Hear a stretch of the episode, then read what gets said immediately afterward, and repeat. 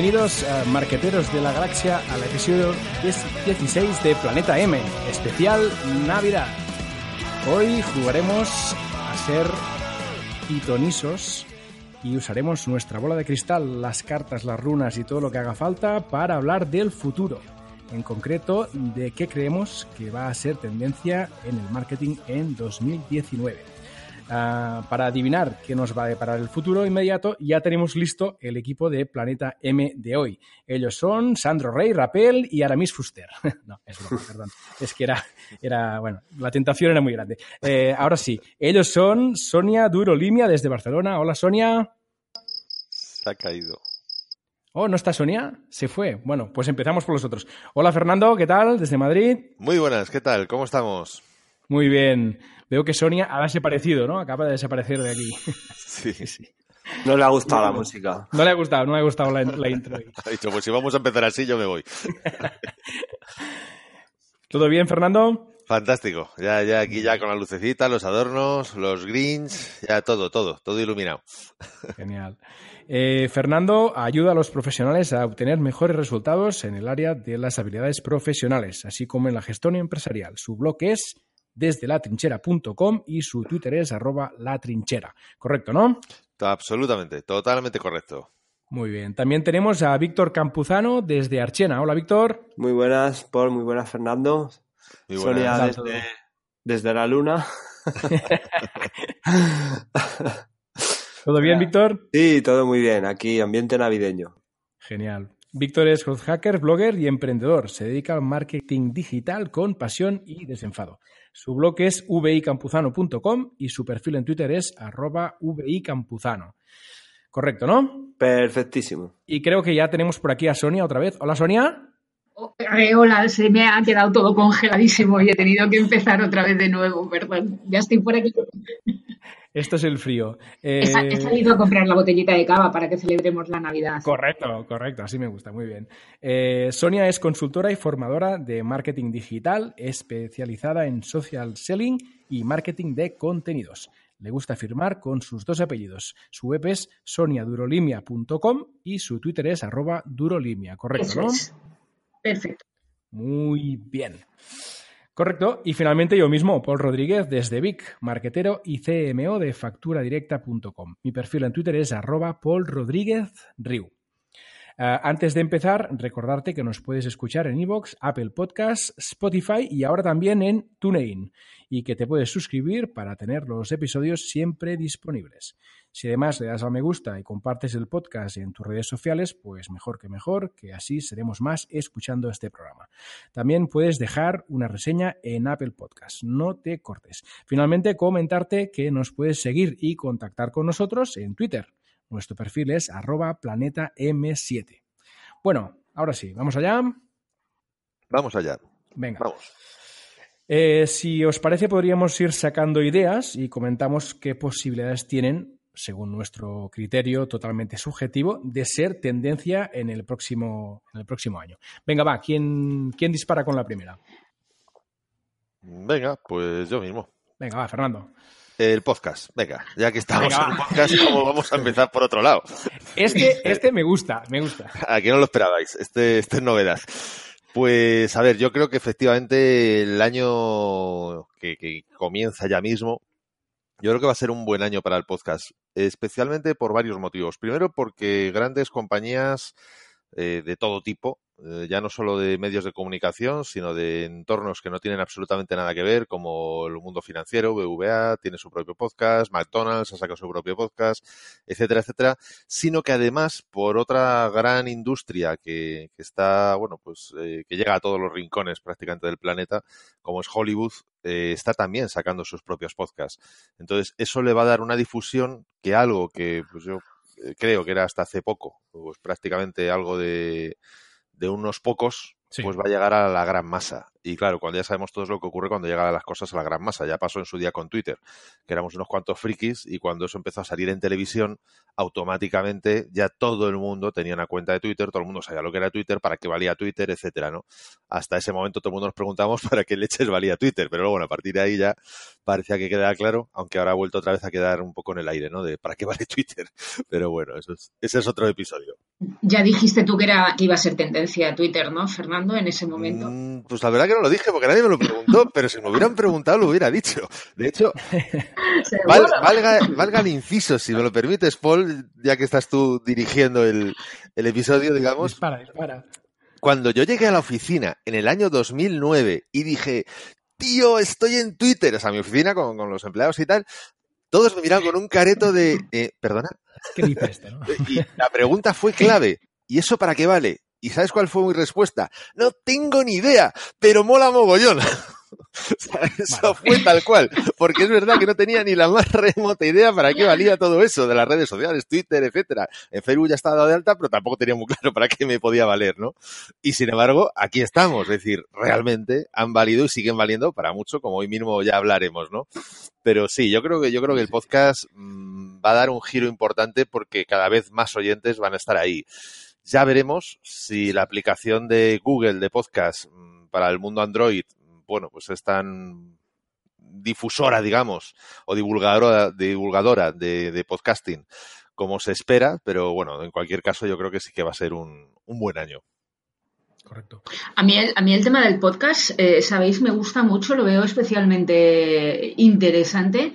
Eh, en vacaciones, porque cuando, bueno, hace poco además, eh, este, este verano estuvimos haciendo con Vamos Iker un, un hub eh, sobre cómo hacer, qué estrategia trazar ¿no? para, las marcas durante el periodo de vacaciones. Y a mí me parece que el podcast en, en estos periodos, así que son vacacionales, me resulta súper interesante porque, mm, claro, todos dicen, no, el vídeo, el vídeo, el vídeo, sí, pero cuando yo me imagino ahí tirada en la toalla, en la playa, eh, tú no te vas a coger el móvil, la pantalla y te vas a estirar los brazos y te vas a poner ahí cara al sol con, el móvil puesto ahí viendo el vídeo. A mí me parece que es muchísimo más eh, interesante y práctico ponerte a escuchar un podcast cuando estás ahí en la piscina tumbada o haciendo lo que, lo que, lo que vaya, el, punching que hacemos, ¿no? Yo lo defiendo ahí por encima del vídeo, incluso en momentos de estratégicos que, para marcas son, son eso, en esas épocas concretas. Sí, es que además yo creo que el podcast tiene la ventaja que no necesita que estés mirando. Entonces yo, por ejemplo, para cocinar me va fenómeno. Yo cocino siempre con podcast puestos. y estoy limpiando platos y tal, también con el podcast puesto, porque te permite hacer dos cosas a la vez, ¿no? Cosa que el vídeo mm, pues es más limitante en este sentido. Tienes que estar más pendiente de él. Entonces yo, simplemente por esto, creo que sí puede ser una de las tendencias del, del próximo año, ¿no? Porque realmente es muy cómodo consumir contenidos porque puedes eh, estar haciendo cosas, pues otras cosas, ¿no? Mientras vas aprendiendo y vas escuchando y vas disfrutando del podcast, ¿no? Y también no olvidemos una cosa que también creo que es importante y es que ahora mismo, al menos en, bueno, en el idioma inglés, evidentemente hay de todo en casi de todo. Pero en idioma castellano, ahora mismo tenemos muchísimos podcasts de todo tipo de contenidos, desde entretenimiento, formación, noticias, etcétera, etcétera, y en muchos casos de muy buena calidad. Quiere decir que esto también va a ayudar no solo que la gente entre al mundo del podcast, sino que además se quede. Se quede por la calidad y por el contenido y que se adapta prácticamente a, yo diría que casi cualquier gusto, vamos. Sí, de hecho, además, los proyectos que ya, que ya hay de podcast, que son eh, fueron pioneros, eh, Oscar Feito me parece que también tiene un, potente podcast, una estrategia muy fuerte en podcast. Sigue estando ahí, o sea, y, lo tiene desde hace un montón de tiempo, ¿no? Quiero decir que, que, parece que se va asentando, efectivamente. O sea, parecía al principio de, uff, cómo sacar la, herramienta técnica para grabar, que si el audio y bueno, pues al final tampoco ha sido un impedimento ni ha sido una pega para que, para que siga rodando y, yo creo que también hay además más contenidos eh, eh, que hablan sobre utilizar los podcasts dentro de las estrategias, ¿no? Sí. A mí, a mí es un formato que, sí que me, me gusta y me convence también. Víctor, ¿qué dices tú? Sí, yo estoy muy de acuerdo. Yo qué pasa es que estoy escuchando y me, y me hago reír porque de verdad es que nos estamos volviendo tan pasivos a la hora de consumir la información. Eso es verdad. Que es que, que es que yo alucino, ¿sabes? Porque joa, tío. O sea, al final eh, no hacemos, y yo soy el primero, ¿eh? Pero no hacemos nada más que buscar formas de, de clonarnos, ¿no? De, de, usar doblemente el tiempo. Si cocino, no disfruto del cocinar. Me pongo un podcast para a la vez estar aprendiendo, ¿sabes? Si corro, tengo que escucharme un podcast, ya casi ni música. Y, y bueno, ya al margen de la opinión, porque yo soy más de no ponerme música y, y ver si está bien de sal o cosas así, pero es verdad, es verdad que el podcast, el podcast para como está la sociedad ahora mismo, para como estamos ahora mismo, creo que es el mejor eh, o la mejor vía de distribuir el contenido o de consumir el contenido, precisamente por eso. Porque uh, somos más pasivos y necesitamos aprovechar el tiempo y, y, la tendencia es que todos hagamos eso, ¿no? Que, que estemos consumiendo de la forma más pasiva posible y que podamos hacer tres o cuatro cosas a la vez. Y entonces aquí yo, vamos, yo creo que es, o sea, la gente conduce, quiere podcast, corre, quiere podcast, sube a la montaña, quiere podcast, uh, cocina. está con la niña, sí, cocina, uh, practica sexo, quiere podcast, o sea, yo... Ahí no llego yo, eh, ahí no llego. Yo a eso tampoco bueno, me lo imagino. No era una, no era una pregunta, ¿eh? Pero es verdad, es verdad que, que, claro, al observar eso te das cuenta de que inevitablemente el podcast es, es como, o sea, si la sociedad está en un punto en el que necesita eso, pues cubrir esa necesidad y dar y ser una opción más es una estrategia súper acertada. Yo creo que sí, o sea, ya se va a convertir en un must, creo yo. Sí, ahí lo, ahí lo importante, como en tantas otras olas que han habido y que habrán, es estar al principio de la ola. Es decir, los que ya estamos con el mundo del podcast, los que llevan más tiempo, por supuesto también, como Feito que mencionabas antes, pero los que estamos ya en el mundo del podcast lo vamos a tener mucho más fácil de aprovechar esta ola que aquellos que empiecen dentro de un año, dentro de dos años. Por eso yo desde aquí, si me permitís, invito a las personas que nos están escuchando que se lo tomen en serio, que se lo planteen. Y ya les resuelvo la duda que seguramente tengan, que yo la tuve hace un año cuando empecé con mi propio podcast, que fue la de, buf, qué pereza, eh, la de tiempo que tienes que dedicar a hacer un episodio, porque claro, escribir un post de un blog se hace en mucho menos tiempo, pero mucho menos de lo que tardas en hacer un podcast. Pero, la, o sea, pero el beneficio compensa absolutamente porque recibes, o sea, llegas a muchísima más gente, llegas a gente que no estás llegando con el blog y que además una cosa una cosa no quita la otra. Es decir, tú puedes hacer tu podcast y aparte luego eso publicarlo en un post dentro de un blog, por lo cual sigues atacando a los dos lados. Y no nos podemos olvidar de otra cosa que son toda la parte de altavoces inteligentes, inteligentes perdón, y las búsquedas por voz. Que esto es otro aspecto también muy importante en el que igual que ahora hay una lucha en el SEO, digamos, para posicionarse allá arriba en Google y demás, no dentro de tanto lo va a ver para estar entre las mejores o más descargadas skills de Amazon o en, Google, en el Google Home o en el HomePod de Apple, etcétera, etcétera, ¿no? Sí, pues de momento hay, hay tres grandes players, pero bueno, no creo que tarde mucho en empezar a aparecer Xiaomi con sus propios altavoces y sobre todo su propia tecnología, porque altavoces hay muchos, pero al final tecnología sobre todo hay tres, es Google, Apple y Amazon, ¿no?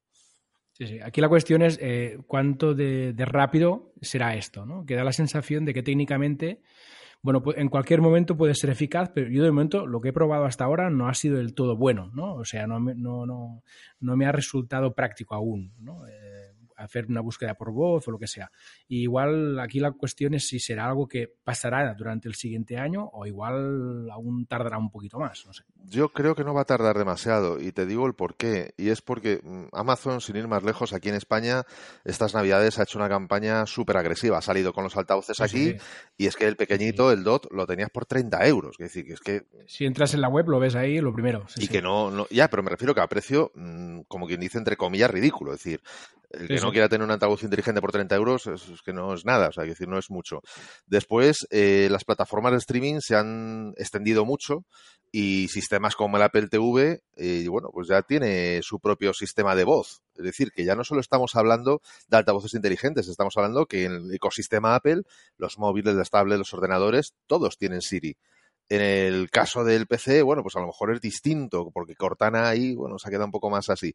Pero yo creo que la competitividad va a ser muy grande, está siendo ya muy grande. Las apuestas están siendo fuertes, especialmente por Google y Amazon, que son las que están llegando a precios más de consumo, digamos. Apple se ha quedado ahí en, el, en la calidad hi-fi de, de sonido y bueno, todavía en esto no ha, no ha, aterrizado del todo, pero también sabemos que cuando Apple saque, que antes o después supongo sacará, un dispositivo más, más de consumo, a un precio más razonable se va a extender como la pólvora, como tantas otras cosas que han, que han ocurrido ya, ¿no? Sí, sí. Entonces yo no creo que en dos, en menos, o sea, en más de dos años ocurra. Yo creo que va a ocurrir en los próximos dos años. Sí, sí seguramente, sí, sí, probablemente. Estoy seguro, o sea, estoy seguro.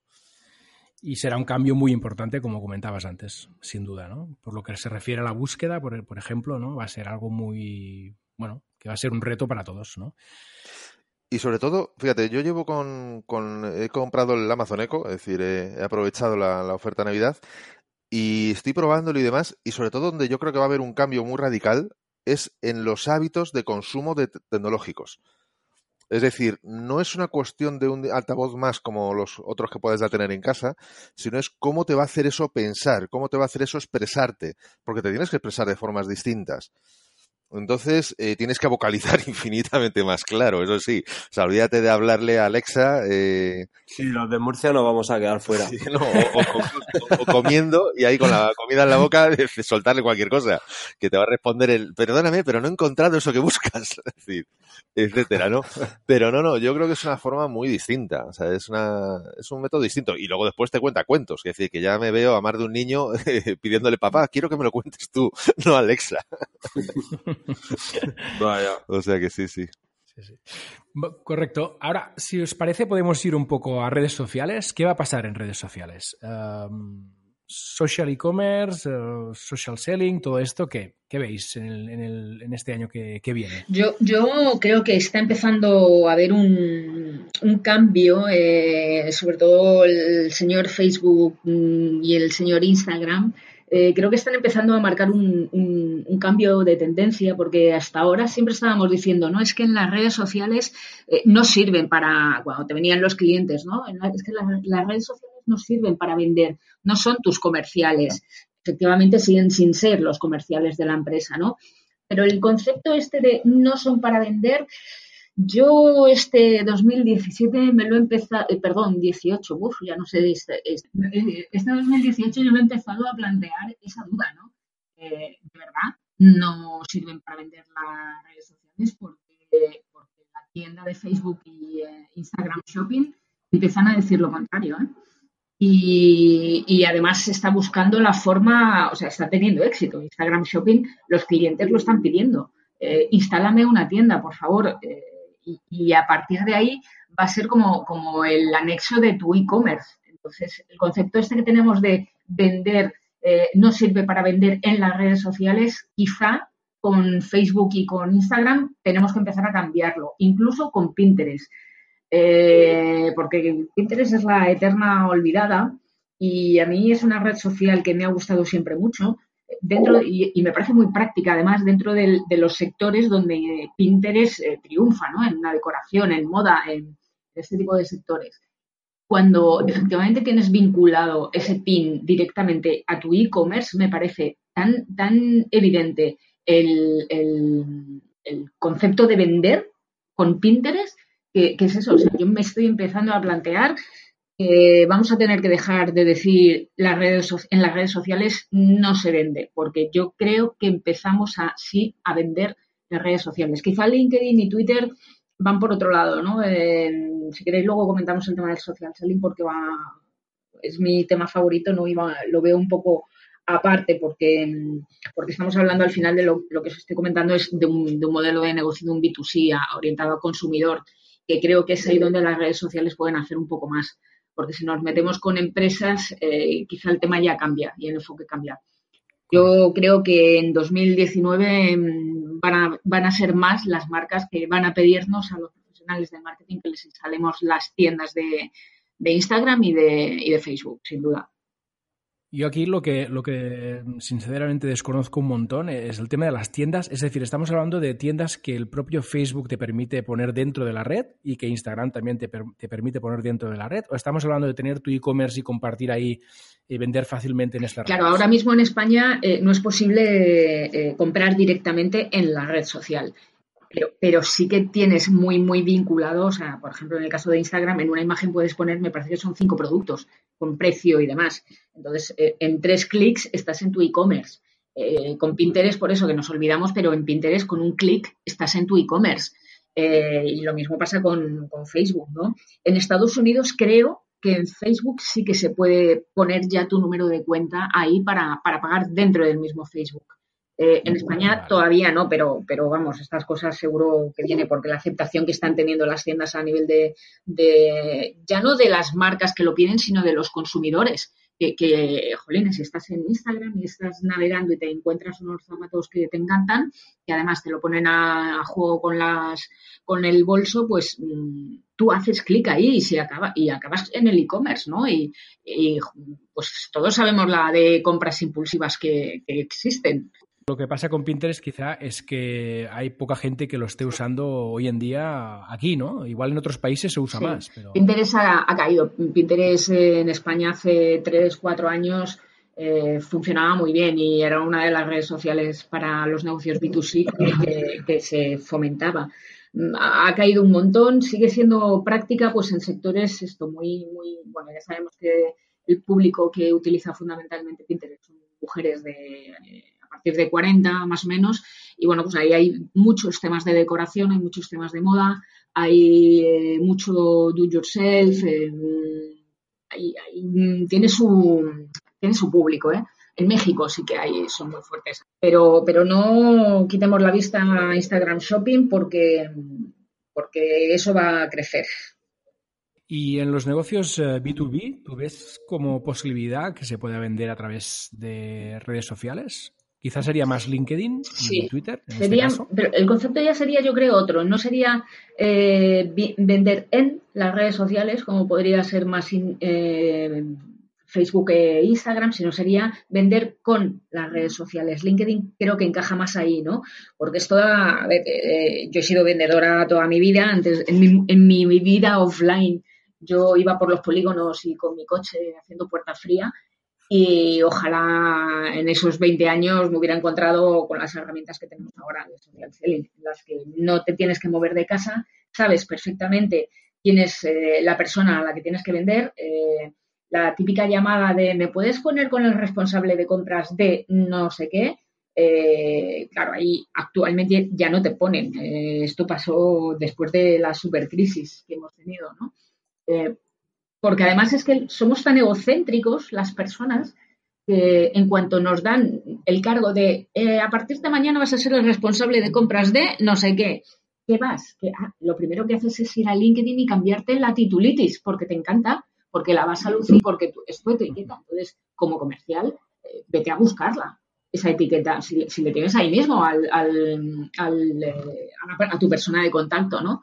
Eh, entonces, que lo, que lo que ocurre es que ahí falta todavía mucha, mucha cultura por parte de, cómo enfocar la estrategia de las marcas, ¿no? Siguen, siguen eh, las empresas, siguen creyendo en el comercial típico y realmente hay muy pocas que todavía que, estén empezando a invertir en formación eh, para sus empleados, no solo los comerciales, ¿eh? porque los directivos mmm, quizás son los primeros abanderados que también deberían de estar ahí pero les falta todavía invertir en formación social selling para, para eh, saber utilizar ese nuevo modelo de ventas que te ofrecen las redes sociales y que te elimina sobre todo la, la, horrible puerta fría. Si alguno habéis vendido, mmm, es horrible, o sea, hacer puerta fría y que, y que te den un listado de esos enormes, larguísimos, que no se acababan nunca y te dicen, llama aquí, eh, y tú empezabas a llamar como una tonta con el teléfono y fulanito ya no trabaja aquí, no es que esta empresa ya ha cerrado, no, aquí, aquí no tenemos ninguna empresa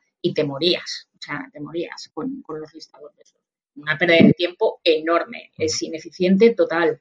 Pues tenemos otras herramientas y, y es eso, o sea, yo creo que tiene que acabar de despegar esa parte el, en, el, en, el, próximo año porque, porque además los recursos que se, que se dedican a, pues a comprar un coche de renta o a, utilizar un coche de renting para todos los comerciales. Es que, es, que hay muchos costes detrás de, un departamento de ventas, ¿sabes? Y reducirlos mm, utilizando las herramientas Muy interesante. Es solo incorporarlo a tu hábito de trabajo. ¿Y eh, qué pasa con, Telegram, Line y WhatsApp? Eh, ¿Veis que hay posibilidades ahí de aprovechar más estas herramientas para hacer marketing eh, en el próximo año? Hmm yo, creo que. Perdona, Fernando. No, no, Llevo últimamente trabajando para un cliente mucho sobre este tema y, bueno, yo, o sea, estoy convencidísimo de que vamos a ir a explotar esto cada vez más. Ah, ya van apareciendo cada vez más herramientas que permiten todo esto. Es cierto que aquí en España es WhatsApp, no existen los demás porque la gente que usa Telegram online son círculos bastante pequeños en comparación con WhatsApp, aunque bueno, podrían haber colectivos en los que tienes una buena entrada. Pero, o sea, el tema es WhatsApp. WhatsApp sigue siendo, bueno, sigue siendo, es ahora un, un canal, yo creo que es el canal por excelencia en el que, bueno, tienes menos herramientas, muy poquitas, pero casi todo lo que hagas ahí eh, funciona bastante, bastante, bastante. Em, también es cierto que no se puede hacer todo con WhatsApp porque es peligroso. Eh, yo he visto casos en los que la audiencia te la has cargado en tres mensajes. Entonces hay que llevar mucho cuidado, pero desde luego WhatsApp, sobre todo como un canal más transaccional o como un canal así más de relación con el cliente, igual no tanto una venta a listas frías, no sé si me seguís, pero todo esto de la newsletter, por ejemplo, de mantener el contacto con tus clientes, de avisarles de eh, un nuevo producto, de una nueva oferta o de todo este tipo de cosas, eh, yo estoy viendo ya muchas herramientas y creo que va a haber muchísimas marcas que van a trabajar por esa línea. Estoy convencido. Una, una cosa, Víctor, así a nivel de, mm, te pregunto, porque eh, claro, para poder trabajar con el WhatsApp, evidentemente necesitamos un número de teléfono y, parece que incluso los marqueteros somos un poco reacios a, pedir, ese, a pedir ese dato, ¿no? De, eh, y a mí, bueno, pues sí, hay gente que, no lo quiere dar, pero yo tampoco me he encontrado con tantas eh, reticencias de, los usuarios cuando les pides el teléfono. Eh. Generalmente, si hay un interés en lo que te están consultando, te lo dan sin problema. No sé cuál es vuestra percepción, pero. Yo, para mí, el dato, o sea, la cantidad de datos eh, que puedas pedir o el tipo de datos que puedes pedir es una fórmula sencilla y lineal que es enfrentar el dato al beneficio. Es decir, si el beneficio que persigue la persona o si lo que tú le estás ofreciendo uh, lo quiere, le puedes pedir, o sea, cuanto más lo quiere, más sensible es el dato, ¿no? o sea, tú igual le puedes eh, preguntar el grupo sanguíneo si le estás ofreciendo un iPhone gratis, ¿entiendes? O le puedes preguntar o sea, si lo que tú ofreces y el grado de confianza que le das, por supuesto, es alto, entonces el dato. Y luego si está justificado. Porque, por ejemplo, ah, tú le puedes decir, mira, te regalo una llamada de consultoría conmigo. Y entonces no te pido el teléfono, es absurdo. En ese momento te tengo que pedir el teléfono de a qué móvil quieres que te llame. ¿Sabes? Entonces ahí, si equilibras un poco o si en el argumento justificas bien por qué estás pidiendo ese dato, Mm, no veo tanta reticencia. Yo creo que somos más reticentes los marketers a usar nuestro número para esas comunicaciones, porque en la mayoría de los casos todo esto ha desembocado a una línea nueva con un número de teléfono distinto. O sea, para comunicar con tus clientes, quiero decir. pero los usuarios, yo las últimas acciones que he hecho, eh, por ejemplo, un sorteo que es típico un sorteo de un fin de semana en un hotel, que esto es algo así muy, muy, muy típico. Nosotros hemos pedido el teléfono y hemos tenido una tasa altísima. Altísima. Entonces tampoco veo que haya tanto problema si lo justificas bien. ¿Mm? Muy interesante. ¿Y, ¿Y qué pasa con el video marketing? ¿El video marketing sigue siendo algo que va en su vida o detectáis ahí que haya un pequeño estancamiento en su uso? Yo creo que es una cuestión también un poco de, de perfil de edad, creo. Es decir, yo creo que la juventud sí tiene otro tipo de agenda, por decirlo de alguna manera, y en ese sentido consumen una cantidad mayor de vídeo y no tanto de podcast, a partir de que entras en un entorno ya más laboral, eh, tienes otras ocupaciones y tu agenda se transforma totalmente, esa disposición de tiempo ya no la tienes tanta y entonces tiras más de contenido en audio. Ahora bien, luego también dependiendo de lo que estés buscando si es entretenimiento, si es tal, pues muchas veces efectivamente tiras de audio para, para desplazamientos, gimnasio, etcétera. Pero si estás buscando cómo hacer algo, ese cómo hacer algo en muchas ocasiones tiras antes de vídeo que de audio. Entonces, en ese aspecto yo creo que todavía le queda mucho por, por hacer. Lo que ocurre es que, bueno, ahí el gran player, el gran jugador es único. O sea, eso no es un monopolio, pero como si lo fuera, porque al final es YouTube y el resto. Mm. Entonces, bueno, yo creo que seguirá habiendo una apuesta fuerte por, por vídeo. Creo, vamos, tengo entendido y por lo que yo conozco de estadísticas, el vídeo sigue funcionando y sigue funcionando muy bien. Otra cuestión es, bueno, pues que los costes de producción de un vídeo pues son mucho mayores a los de un podcast. Hoy ya no te quiero contar comparado con un blog, con un post.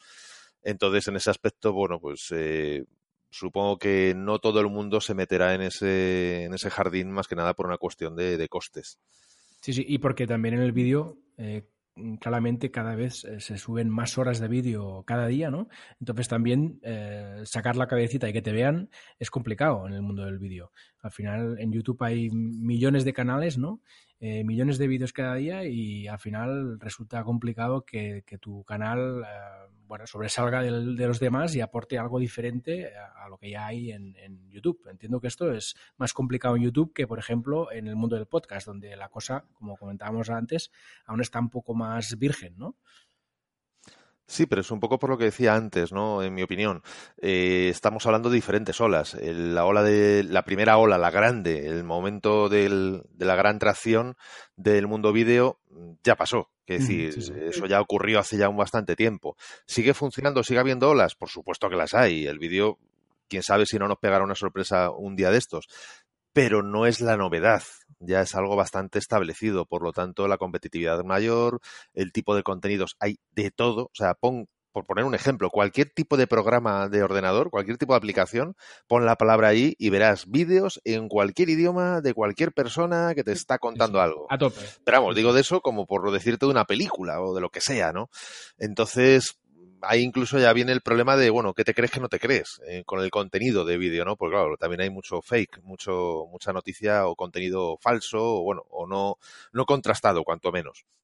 Entonces, en ese sentido, es una oportunidad yo creo que más, más difícil de posicionarte. Sí, iba, iba a comentar que efectivamente en cuanto a la dificultad de, crear vídeos, ¿no? Eh, yo me estaba pensando en Instagram y fíjate que IGTV mm, no ha sido todo lo, o no, ha tenido el éxito que, todos esperábamos, ¿no? que nos esperábamos que sería un canal tremendo de vamos a dejar ahí todas nuestras clases, nuestros tips, nuestros apuntes y, hay muy, muy poquita gente que esté utilizando de forma estratégica IGTV. Sin embargo, eh, con el vídeo efímero en las stories, ahí eh, es donde está mm, destacando absolutamente. Entonces, quizá no el vídeo, eh, yo, pensaría más en tendencia en, el, vídeo efímero, que no tanto en el formato de vídeo clásico, que efectivamente ahora mismo ya no es tendencia porque es algo con lo que estamos viviendo mm, hace bastante.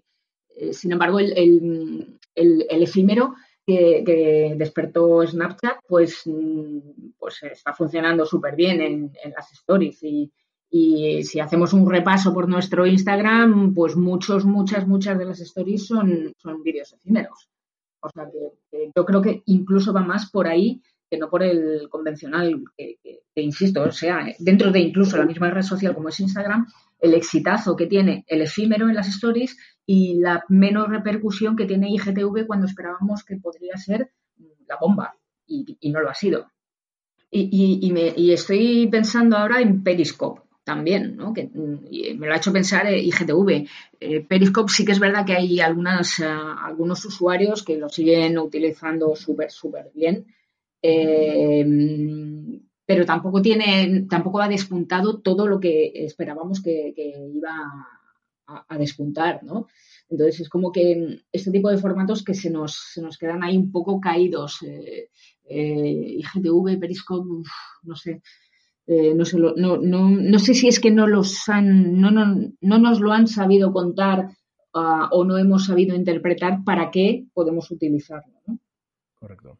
Entiendo más al, al, al, efímero, desde luego. Sobre todo por los, por los jovencitos ¿eh? que vienen detrás. Si me permitís, eh, añadiendo a todo esto, pero saliendo también un pelín del tema, yo no sé si estáis de acuerdo o no, pero creo que sufrimos o vamos a sufrir, bueno, sufrimos y vamos a sufrir dos situaciones muy concretas, ¿no? Por un lado, estamos yo creo que saturados de redes sociales eh, and company, es decir, véase cualquier cosa de, de, digamos, plataforma online, como YouTube, que bueno, se puede interpretar como red social, aunque su comportamiento no es, no es exactamente tal cual, o el uso no que se hace no es tal cual. Y por otro lado, que esto ya es lo donde voy a, futuro, es que mmm, me estoy sintiendo en un mundo no tan virtual, pero, pero más de, de pantalla, digamos, de, del LCD, pues básicamente lo que eran las películas, lo que nos mostraban las películas tipo Blade Runner, eh, Ghost in the Shell, etcétera, etcétera, ¿no? Es decir, que cada paso que das, en este caso cada clic que das, porque ya digo, no es en el mundo virtual, sino, por suerte, de momento, sino en el mundo de la pantalla, que quieras que no, siempre tienes el control de apagarla, pero que cada clic que das vas a tener una opción de compra, un banner, una publicidad, un ven aquí, llévate aquí, eh, esto es lo bueno. Es decir, un nivel de estrés a nivel de atracción, de, de gástate tu dinero, etcétera, etcétera, etcétera, que sinceramente a mí mm, cuanto menos me agobia. O sea, quiero decir, llega un momento en el que vas a tener que tener una educación, un aprendizaje de cómo autogestionarte para no sucumbir a las fantásticas y maravillosas mega ofertas que al día de hoy ya lo estamos viendo, la semana del Black Friday, que ya no es un día, es una semana. Jolín, no sé vosotros, pero es que cuesta contenerse, porque es que hay cada chollo, hay cada cosa maravillosa que luego sabes que en el 90% de los casos ni lo vas a utilizar, lo vas a dejar ahí arrinconado, pero todo es tan bonito, tan decorado, tan un packaging tan, tan espectacular que si eso ahora, como bien decía Sonia, lo vamos a llevar a Instagram, lo vamos a llevar a Facebook, lo vamos a llevar a todos los lados. Es decir, en cuanto yo entre en Internet, y prácticamente en Internet estoy todo el día, porque el que más y el que menos trabaja un buen porcentaje de su tiempo en la nube, en este trabajo del conocimiento que tenemos hoy día, jolín, es que voy a estar bombardeado absolutamente. O sea, es, ya, no, ya no hablo del retargeting, ¿no? Que un día te da por buscar una botella de no sé qué para regalar y a partir de ese día, sí. hasta los seis meses después, ver botellas por todos los lados, ¿no? O sea, es lo del sexto sentido. Y haces a ti mismo el retargeting, no hace falta ni que te lo hagan. Claro, que es eso, dices yo, cuando navego, a veces veo botellas. no sé, es, es, estresante. decir, dejarme en paz, por favor. Entonces, no, no penséis vosotros que estamos llevando un poco en este sentido el nivel de marketing, el nivel de comercialización de productos, servicios y demás a un punto que puede llegar a ser extremo y que en ese sentido, tal vez, la, eh, la no me sale ahora mismo el nombre, pero no, la Europa, no me sale a la Comunidad Económica Europea, eso es, eh, tal vez a su ritmo y sin prisa, como suele ocurrir, termine legislando precisamente para, bueno, pues no sé, para ofrecer un poquito de desasosiego, de libertad al, al ser humano, al transeúnte de a pie. Sí, sí, puede ser. Y, y yo, ¿Qué opináis? Yo creo que, un poco enlazando con lo que comentas, yo creo que aquí eh, podríamos hablar también del marketing de contenidos en, en, el sentido de que es algo que, que, quizá no sea tan agresivo, ¿no? Y que aporte más cosas que la simple venta al cliente, a tu cliente, básicamente. Igual el marketing de contenidos sí que es algo que seguirá siendo tendencia en este próximo año. Eh, yo creo que el marketing de contenidos es, es, el que está en la base de que todo, todo, todas estas botellas que persiguen a Fernando puedan subsistir, ¿no? Eh, porque evidentemente tienes que seguir eh, mostrando los beneficios que te, que te otorga esa botella y eso te lo da el marketing de contenidos. El tema de la venta directa que comentabas yo creo que es más un tema pendular, ¿no? Seguramente. Venimos de un mundo de, no sé, es que estamos como, como en un boom, ¿no? Están pasando las cosas muy deprisa en Internet y estamos en, en un boom en el que nos damos cuenta de que eh, todo se puede vender, incluso Wallapop, ¿no? O sea, yo tengo algo y yo lo vendo. Y, lo vendo yo, que me llamo Sonia y soy una usuaria y estoy en mi casa y se lo voy a vender eso, al Wallapop, al vecino que tengo aquí al lado.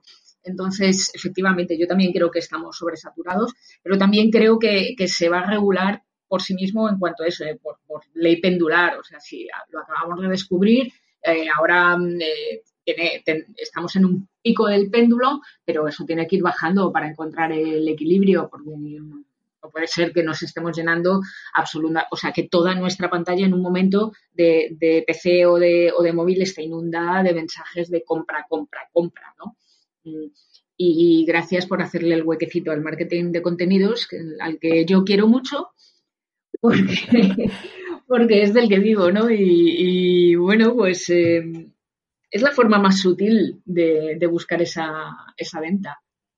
Eso es, sí, sí que igual en lugar de poner tantos banners, ¿no? Al final la cuestión es crear, generar buenos contenidos para a través de ellos acabar generando una venta. Claro, lo que pasa es que también la, eh, la, impaciencia es muy mala, ¿no? Y, sí, bueno, sí, sí. Y claro, y eh, con un banner mm, casi que tienes la, la venta inmediata y con el contenido pues tienes que tener mucha paciencia y no mm, sigue faltando la cultura de, de, del marketing digital en general en general, ¿no?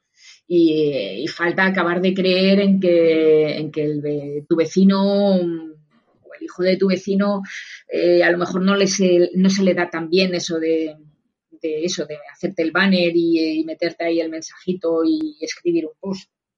Porque aunque se te dé muy bien redactar, es que a yo siempre toda, toda la vida he escrito ya, pero es que mm, no es lo mismo escribir en tu diario que, que hacer un post de, marketing.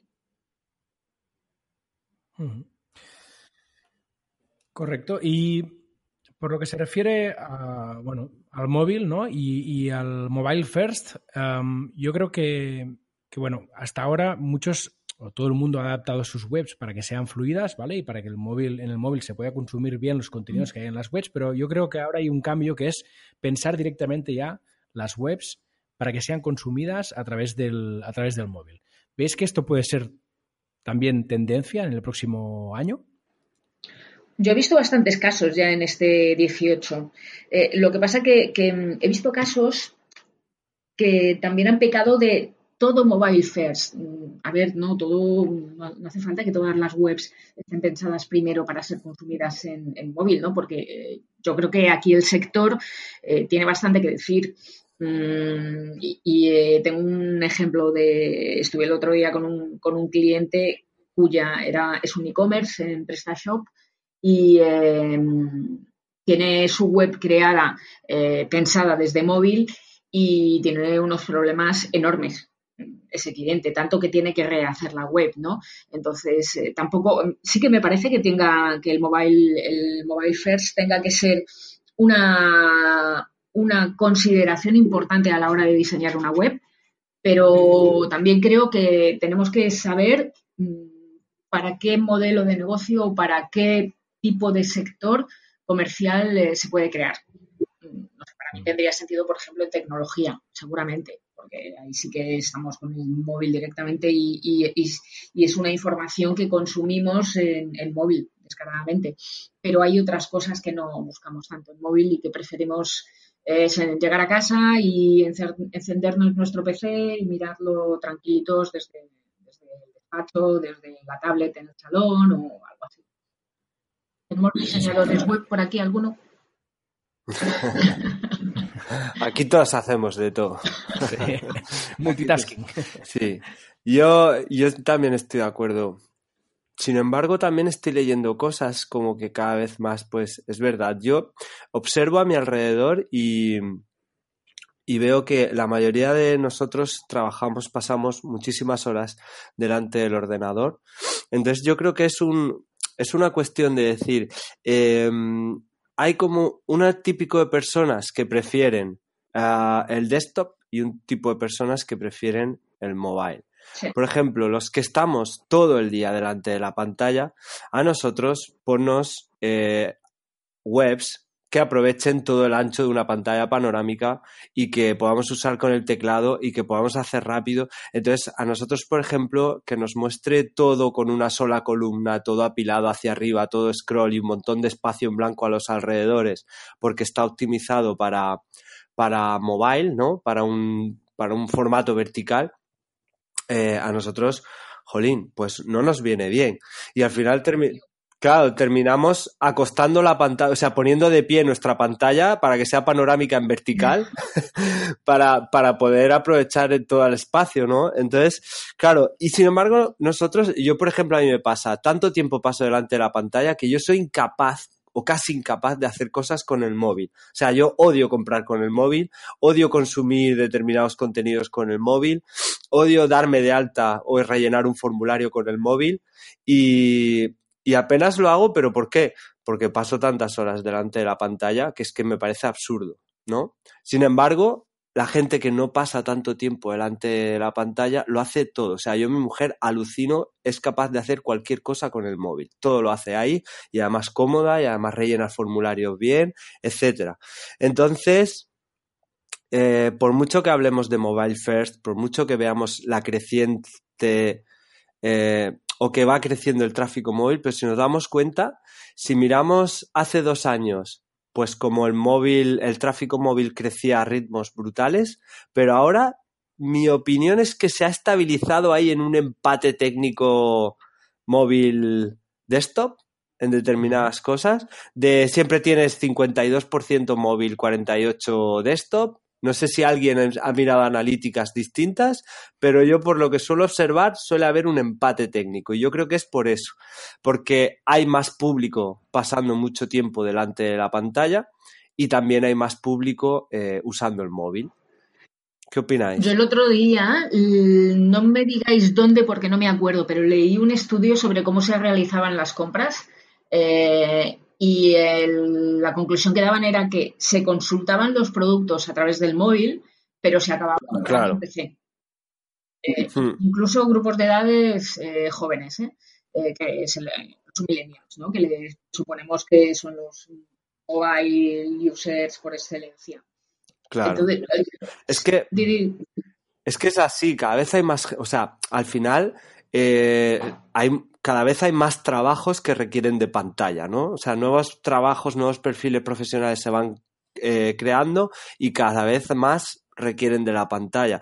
Y a ver, que a mí no me vendan milongas, que no es lo mismo rellenar todos tus datos con un teclado que rellenar todos tus datos con el móvil. o sea, no es lo mismo, es mucho más rápido con el teclado y si eso no cambia, seguiremos siendo, o sea, seguirá siendo más práctico el desktop. Otra cosa es toda la gente que está siempre moviéndose. Y la gente que siempre se está moviendo eh, prefiere, prefiere hacerlo todo con el móvil o con la tablet. Eso está claro. Yo, hay gente que no tiene ordenador y que lo hace todo con, con el móvil. Entonces esa gente prefiere el desktop, que ahí yo estoy viendo que está saliendo, no sé si habéis oído hablar del, de las PWA, Progressive Web Apps, eh, ya se está hablando mucho de este tipo de formatos para las webs, que son bastante rápidos. Creo que es una iniciativa de Google, creo recordar. Em, y entonces es verdad que está creciendo cada vez más toda esta parte. Pero yo todavía no le quitaba. Ahora, cuando los niños de 5 o 6 años entren en el mercado laboral, va a ser todo táctil, creo yo, porque ellos, o sea, ya no usan han nacido así. Sí, han nacido todo táctil y yo me pongo a mi hija delante de la pantalla y le mete unas dedadas a la pantalla, que eso a mí me lleva a los nervios. pero es que, claro, papi, esta, no, pero tienes que usar el teclado. No, no, no, eso ya no existe para ellos. A ver, en mi experiencia en estadísticas, eh, sí estoy viendo que es más un 60% mobile y un 40% desktop como media, más o menos, en las estadísticas de, las webs que yo, bueno, pues trabajo, digamos, o, gestiono. en ese sentido, yo creo que también es una cuestión de tipo de consumo de contenido. Es decir, para hacer una reserva de un restaurante algo rápido que metes tres datos, bueno, y que además el móvil mm, autocompleta la mitad de los datos, pues bueno, más o menos es un apaño. Para leer contenido, por supuesto, consumir contenido, mm, no le veo mayor dificultad, salvo que sean, por ejemplo, texto y sean tochos muy largos, que entonces a lo mejor sí se complica un poco en una pantalla tan pequeña, ¿no? Aunque bueno, lo de pantalla pequeña también es relativo, que decir, están los móviles chiquititos y luego los, los pluses, que, que ya tienen, bueno, un poco más de tamaño yo estoy con vosotros, es decir, yo paso muchas horas delante de la pantalla y a mí eso de en el móvil tal me da mucho por saco, pero no puedo dejar de reconocer que la estadística es la que es. Y yo muchos de los mensajes, incluso por WhatsApp, procuro contestarlos desde, desde el ordenador, porque es infinitamente más cómodo hacerlo con un teclado que, Sí, sí, yo también. Que con un móvil. Pero, como digo, no puedo dejar de, evitar la estadística. Entonces, en- yo tengo dos empresas. Una es desde la trinchera, que ya se ha presentado, y otra es OpenLAN, desde la que hacemos webs. Y nosotros eh, en OpenLAN, desde hace ya tiempo, pensamos los diseños en versión móvil que se digamos que se adapten bien al entorno web. Pero diseñamos en primer lugar para móvil antes que para web. ¿Por qué? Porque al final es una tendencia que cada vez está más en uso. Y sobre todo porque hay una cosa, y es que cuando tú diseñas para web, puedes hacer unas filigranas, o sea, para web, perdón, para, para PC, para sobremesa, puedes hacer unas filigranas salvajes que tienen una malísima adaptación al, al mundo móvil, mientras que en el sentido contrario es mucho más fácil. Es decir, cualquier cosa de móvil se va a adaptar a sobremesa sin problemas. Lo único, bueno, pues como tú decías, pues que hay que cuidar ciertos eh, detalles para que no queden pues super márgenes en blanco, es decir, para que quede un poquito vestido. Pero el diseño, para- digamos como premisa, para nosotros el diseño es vertical siempre. Muy estrecho y muy vertical. A partir de Mm. ahí, si en mi caso, por ejemplo, yo trabajo con un 27 pulgadas, pues ya te digo que yo, vamos, es rara la web que veo decente. ¿Por qué? Porque en 27 pulgadas nada se adapta a 2500 Claro. de resolución. Eso es, es así. Pero bueno, Sí. también es verdad que yo tampoco tengo puesto el navegador en pantalla completa. Porque yo lo que hago es que divido la pantalla en dos partes. Por un lado tengo el navegador, por otro lado tengo el correo. Es decir, también cuando tienes una pantalla tan grande, empiezas a ocuparla con más aplicaciones. No utilizas una sola aplicación para toda la pantalla. Sí. Yo, ah, ¿habéis visto eh, una serie de, creo que es Netflix o creo que es de Prime Video que se llama Sucesor Designado? ¿Os suena? Netflix. No, no, no, de nada. Ah, Netflix. Bueno, pues es una serie que no está, no está mal, está bastante... Sí. Sí, eso es. Entonces a mí me chocó, por lo que dices, me chocó una cosa y es que hay ah, el, el jefe de prensa de la Casa Blanca tiene una pantalla panorámica, pero la tiene o sea, la tiene de pie. Yo tengo dos monitores verticales. O sea, yo tengo el panorámico, o sea, yo tengo el, el iMac de 27 y a los lados Sí. tengo dos verticales. Tengo dos panorámicos de Dell, eh, pero en posición vertical Fernando, pivotados. Eso, eso tienes que hacerle Ah, una foto y subirlo a Twitter debajo del podcast, ¿eh? Pues Porque sí, ¿eh? es Sí, sí. tremendo. Sí, sí, sí, por favor. ¿ves? Pues eso está chulo porque es verdad, claro, es verdad que ahí ves que vamos a formato vertical también al final, iremos Sí. siempre a... Pues igual, sí, igual ya las cosas se irán... ¿Habrá un nuevo iMac vertical? ¿Eh? Puede que sí. puede Yo no que lo creo. De hecho, si os fijáis, en el- llevo muchos años con, con estos Dell, vamos, estos ya tienen que tener fácilmente más de 10 años. Y si te fijas, eh, no hay tantos monitores pivotables. De hecho, fíjate, a- ayer mismo Mm. me llegó ayer por la noche una oferta de una empresa ahí de, de Murcia, precisamente, magníficos, de monitores Dell, de oferta y tal, ¿no? Y lo primero que hice fue ir a ver qué había y que había en pivotable. Incluso dentro de pivotable, dentro de esa marca, no todo es pivotable. Y dices, bueno, pues al final de cuentas es un poco una... cu- A ver, es un poco más complicado que cambiar la bisagra, ¿no? Pero, Sí. decir, tampoco es tecnología espacial, es decir, tampoco está... Claro. Los pivotables sí van a ser tendencia. Yo no lo veo tan claro, ¿eh? Mm. Yo no lo veo tan claro, de verdad te lo digo. ¿No? Es decir, ¿cuánta gente conocéis que tenga más de un monitor? Ah, Algunos, sí, Programadores, algunos sí, básicamente. sí. Claro. Yo, en mi caso. Un pivotable como única pantalla a mí me parece súper incómodo. A no ser que digas que tienes un pivotable de 27 pulgadas, pero incluso un pivotable de 27 pulgadas yo lo pondría en horizontal, no lo pondría vertical. mm. Es decir, No, no, tiene que ser como segunda pantalla, claramente. claro, entonces ese es el tema. Es decir, si la mayor parte de la gente que conocéis no tiene segunda pantalla, pues ya sabes que de esos que tengan segunda pantalla, ¿cuántos hay que estarían dispuestos a poner un pivotable? Por lo cual es un- una estadística muy baja. Y de hecho, si te vas a marcas, mm, muy pocas marcas tienen pivotables. No todo el mundo tiene. Y de las marcas que tienen pivotables, muy pocos modelos son los pivotables. Entonces, por eso digo que en ese sentido, yo no creo que sea una tendencia. Creo que tiene una utilidad, sobre todo cuando es un segundo monitor. Y yo juego mucho, por ejemplo, en mi caso, pongo casos concretos, eh, Spotify, eh, WhatsApp, es decir, aplicaciones que en principio por concepto funcionan mejor a lo largo que a lo ancho, pues van al pivotable. La agenda, que ocupa un poco menos al pivotable, pero el correo electrónico, no, el correo electrónico va al, al principal, que es horizontal, digamos. El Excel va al principal, ok, y puedes abrir todo lo que quieras. Entonces, por eso digo, yo creo que la combinación de ambos es muy buena, pero solo pivotables, uf, yo, no, yo no lo haría, vamos. Mm. Muy interesante. Otro tema que quería sacar antes de terminar, que ya se nos va acabando el tiempo, es el tema de la automatización del marketing. Eh, esto sí que creo que va a ser un cambio importante en este próximo año, porque cada vez mm, hay más herramientas que te permiten ir automatizando tu proceso de venta para, para, que sea más efectivo y para que no te robe tanto tiempo también. ¿Cómo lo veis esto? Pues fíjate, si me permites, yo ahí mezclaría dos cosas, automatización e inteligencia artificial aplicada. Tipo, tipo chatbots, etcétera. Porque, por ejemplo, los chats eh, con inteligencia artificial es una forma de automatizar, además, eh, sobre la marcha, porque no hay, no hay tantas cosas predefinidas como pueda ser un funnel o otro tipo de cosas. Yo no creo que este sea el año de, de ese ámbito, en mi opinión, pero creo que este año sí se le va a dar un buen empujón. O sea, no creo que este año sea, digamos, el, la punta de lanza, no va a ser la parte alta de la campana de Gauss. El boom, ¿no? El boom, pero yo creo que este año sí va a haber un empujón y seguramente en dos, como mucho tres años, eso ya va a estar tan desarrollado y tan funcional que no vamos a ser tan, no vamos a tener tan claro cómo distinguir cuándo estamos tratando con un humano o cuándo estamos tratando con una automatización. Sí, les falta un toque de, estoy de acuerdo, es, les falta un toque todavía de, humanidad a los chatbots, pero y, eso quizás es lo que a la gente todavía no le, no le gusta, por eso no le gusta, ¿no? Hablar con, con chatbots.